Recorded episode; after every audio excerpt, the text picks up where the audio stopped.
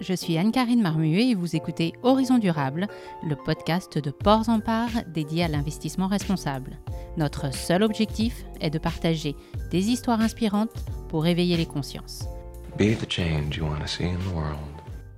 Je vous souhaite une très belle écoute. Chez Ports en Part, nous avons une approche holistique des marchés financiers. Nous examinons bien sûr les fondamentaux des entreprises et de l'économie, nous étudions également l'analyse technique, mais aussi, et c'est ce qui fait notre singularité parmi tous les acteurs concurrents, nous analysons le comportement des investisseurs. En fait, la plupart du temps, les investisseurs sont irrationnels et leurs décisions sont influencées par des biais cognitifs et émotionnels. Cette irrationalité a un impact important sur la performance des investissements de l'ordre de 3% par an. C'est ce que l'on appelle le gap comportemental. La finance comportementale s'attache donc à analyser la psychologie des investisseurs. Par exemple, chaque investisseur a probablement déjà vendu beaucoup trop tôt une position gagnante ou laissé dériver beaucoup trop longtemps une position perdante. L'objet de la finance comportementale est donc de comprendre les mécanismes psychologiques qui sous-tendent ces comportements et de trouver des solutions pour diminuer leur impact sur la performance des portefeuilles. Aujourd'hui, j'ai le grand plaisir de recevoir Laetitia Guibert pour évoquer plus particulièrement la transition écologique nous partageons avec Laetitia le même ADN qui est l'analyse comportementale. Ports en parle applique à l'analyse des marchés financiers et Laetitia l'utilise pour accompagner les entreprises dans le changement des comportements des individus en faveur de la transition écologique. Laetitia se propose de nous donner quelques clés pour passer de l'intention à l'action afin de faciliter l'adoption de nouveaux comportements alignés avec ces enjeux. Je vous invite à écouter jusqu'au bout cette interview afin de découvrir quels pourraient être les nouveaux imaginaires des entreprises pour prendre en compte le changement de paradigme que nous vivons. Bonjour Laetitia. Ce que je te propose pour commencer, c'est de te présenter, nous expliquer quelles sont tes formations, tes spécialités, tes spécificités et ce que tu fais aujourd'hui.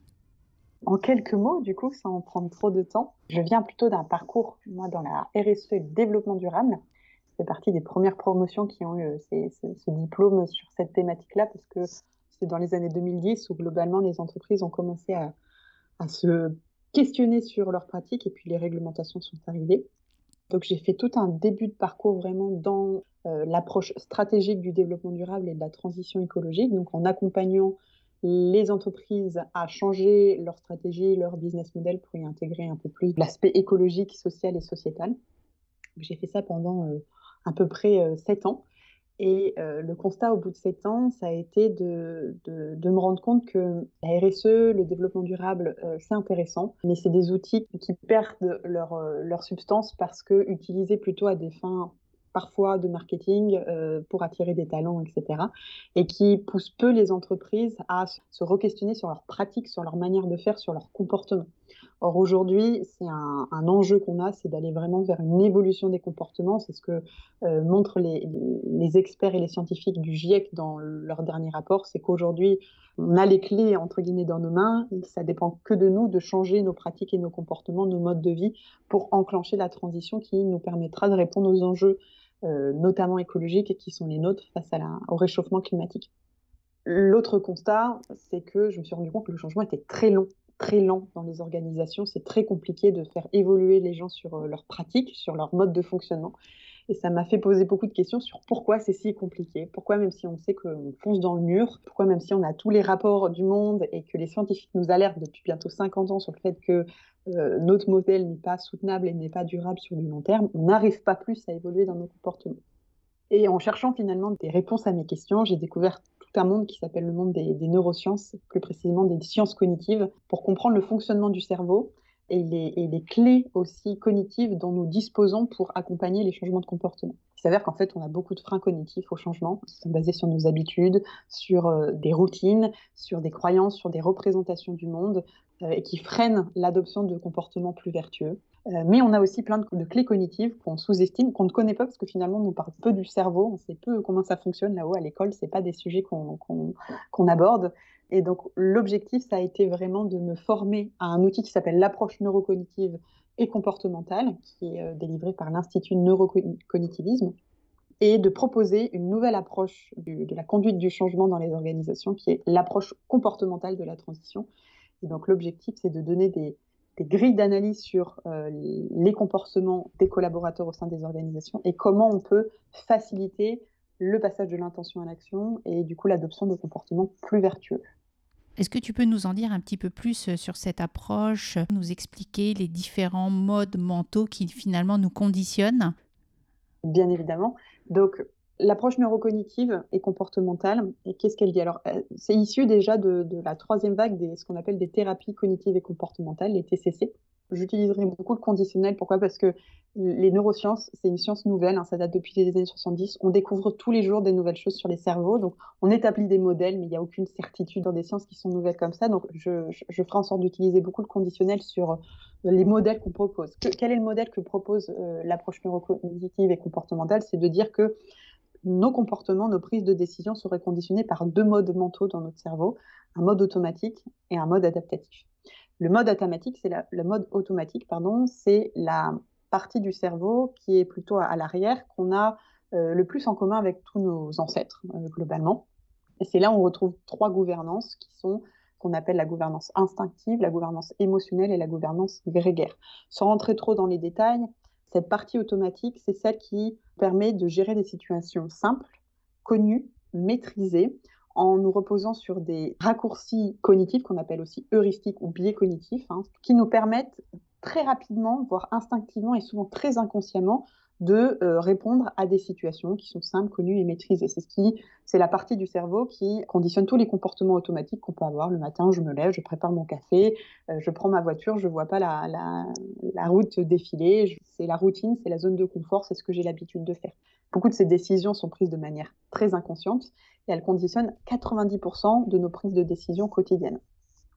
La deuxième partie, qui est la partie préfrontale du cerveau, qui est ce qu'on appelle le mode adaptatif, ça serait, selon euh, l'approche neurocognitive et comportementale, la partie du cerveau qui nous permettrait toutes les euh, capacités cognitives de l'anticipation, de l'adaptation, de la prise de recul, de l'analyse, de la créativité. C'est une partie qui est beaucoup plus lente, qui demande beaucoup plus d'énergie et qui va gérer les situations qui sont, elles, plutôt complexes, euh, non maîtrisées, inconnues. C'est la zone finalement d'apprentissage, c'est aussi la, partie dont on est la, plus consciente. Donc quand on prend des décisions, c'est cette partie rationnelle du cerveau qui les prend et ça ne représente globalement que de 10% de nos prises de, décisions euh, quotidiennes. Donc l'approche neurocognitive et comportementale, elle vient aussi remettre un petit peu en question euh, la rationalité supposée de, de l'être humain parce que finalement on a 90% de nos prises de décisions quotidiennes et on prend plus de 6000 décisions par jour qui sont prises de manière très inconsciente. Dans la partie automatique, on l'a vu, euh, pour répondre de manière très rapide et presque instinctive, le cerveau utilise des raccourcis cognitifs qui sont aussi appelés biais cognitifs, qui sont des raccourcis de pensée qui nous permettent euh, de prendre très rapidement une décision ou interpréter un événement. Ces biais cognitifs, on en a plein, la, science en a théorisé plus de, 250. Ils sont euh, nécessaires, et ça c'est important à notre survie, parce que c'est ce qui nous permet de répondre très rapidement notre environnement tout en, en préservant l'énergie euh, pour gérer les situations plus complexes, plus ambiguës, plus compliquées et, et, laisser cette énergie au mode adaptatif qui va lui s'adapter à, cette situation complexe.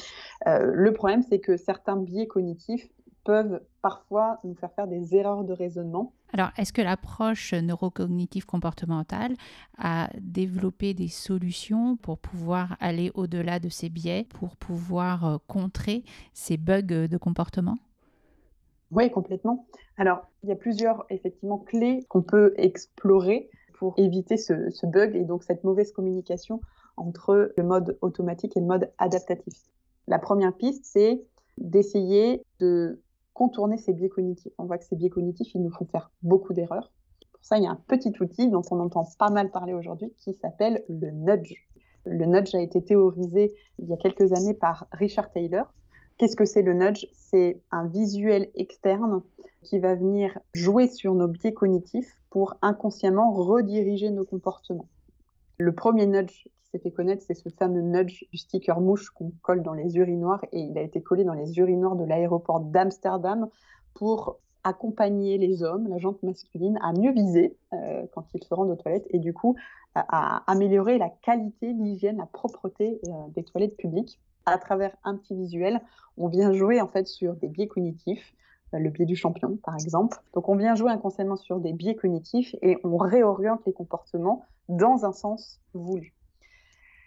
Richard Taylor a donc euh, théoriser un petit peu tout cet outil avec bien évidemment les règles à suivre parce qu'on voit que la, notion de manipulation peut être très proche. Donc euh, la règle de base dans un nudge, c'est de toujours viser un comportement qui est bon pour l'individu ou, en tout cas pour la société, pour le bien commun. Donc ça c'est très important. En fait, on s'est rendu compte qu'on pouvait euh, l'ouvrir à plein de thématiques, dont orienter vers des comportements verts. Et il y a de plus en plus d'entreprises qui intègrent les nudges dans des stratégies de communication pour orienter le comportement de parties prenantes vers des comportements plus décarbonés ou, plus responsables. Par exemple, dans le monde de la banque, euh, on pourrait très bien imaginer des nudges à l'intention des clients pour orienter leur comportement d'achat vers des prêts en priorité verts et non pas des prêts euh, type classique. Euh, et ça peut aller même vers des nudges type managériaux. Donc, comment on peut mettre en place des nudges pour être plus inclusif, par exemple. voilà.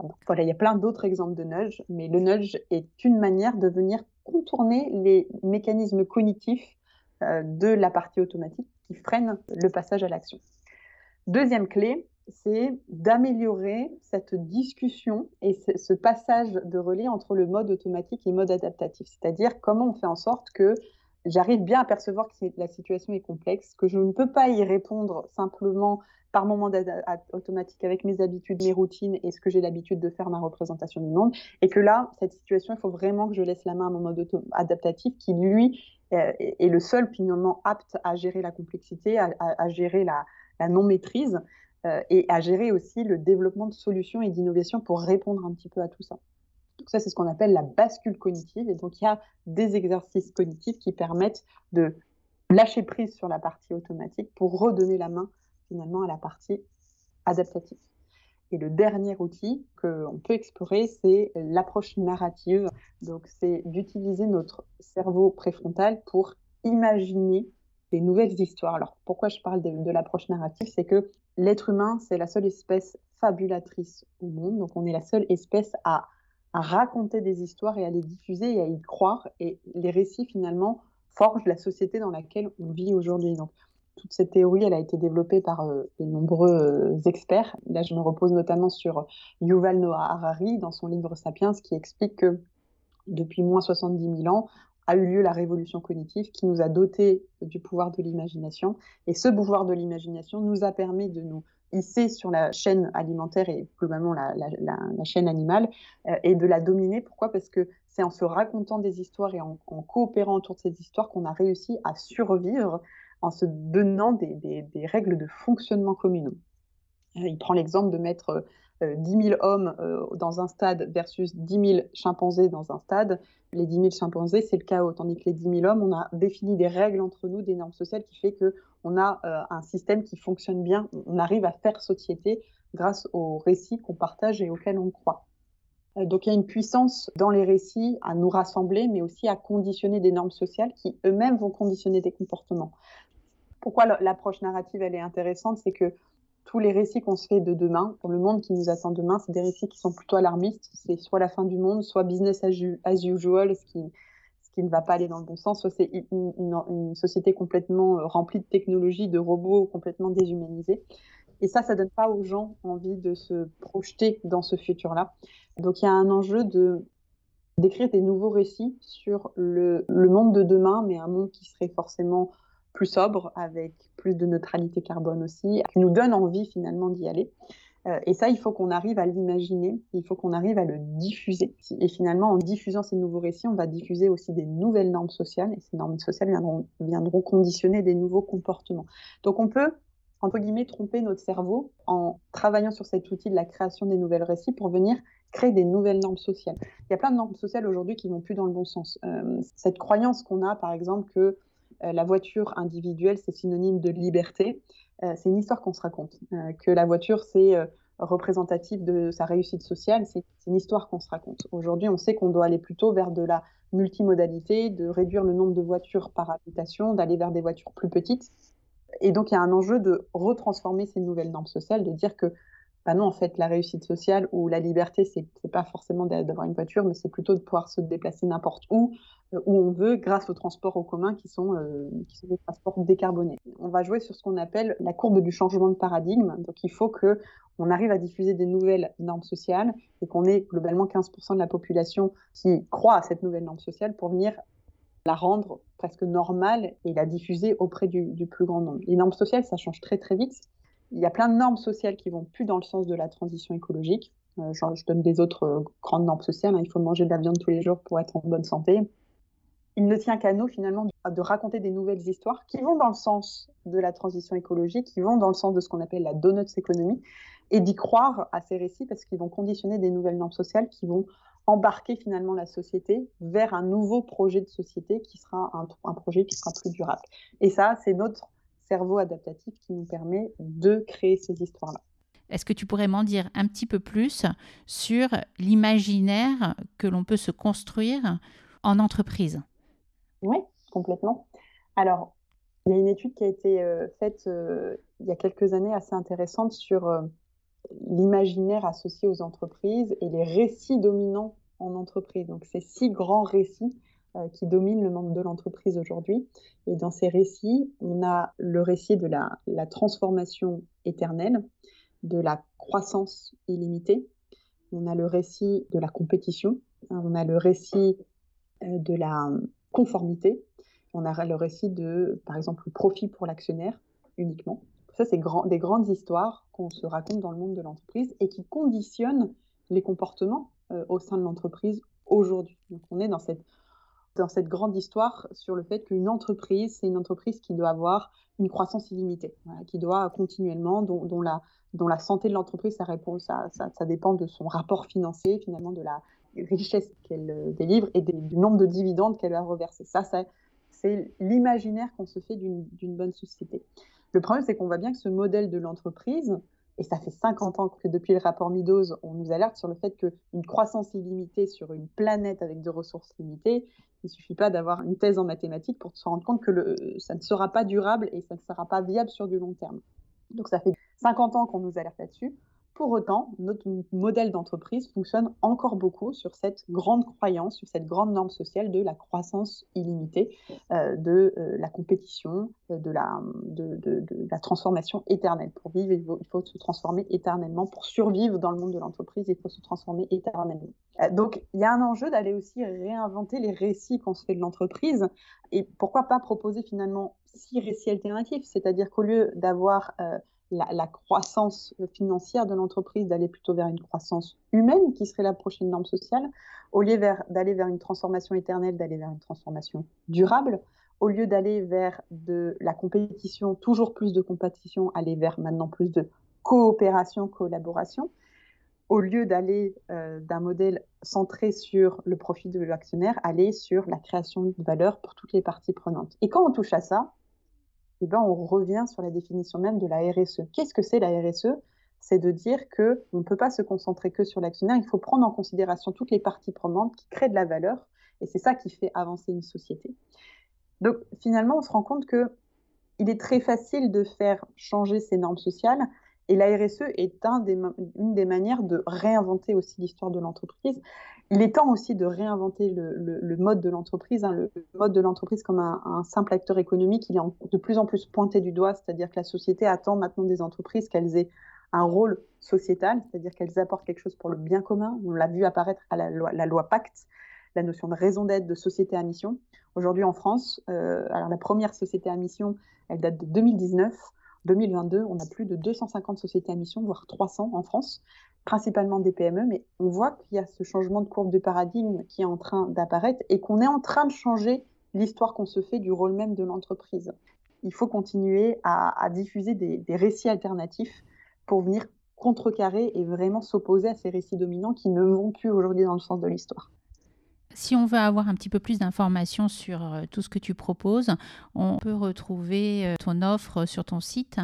Exactement, www.act-transition.com. Vous pouvez me retrouver sur euh, LinkedIn aussi, où je fais beaucoup de publications d'articles, de, de partage d'ateliers, de propositions, de découvrir un petit peu ces ateliers, autour des nouveaux récits, autour des nudges, autour de la bascule cognitive, ça c'est possible aussi.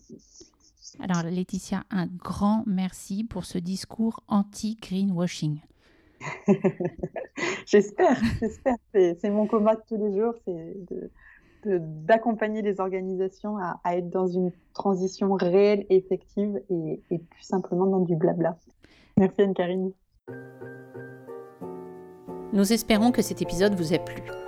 Si c'est le cas, n'hésitez pas à nous le faire savoir en mettant des étoiles sur votre plateforme de podcast préférée et en le partageant sur les réseaux sociaux. Nous sommes à l'écoute de tous vos retours, encouragements, suggestions d'invités ou autres. Pour cela, vous pouvez nous adresser un mail à l'adresse bourse en minuscule et au singulier bnpparibas.com. Vous avez aussi la possibilité de vous abonner à certaines de nos publications en nous adressant votre demande par mail à la même adresse. Merci pour votre soutien.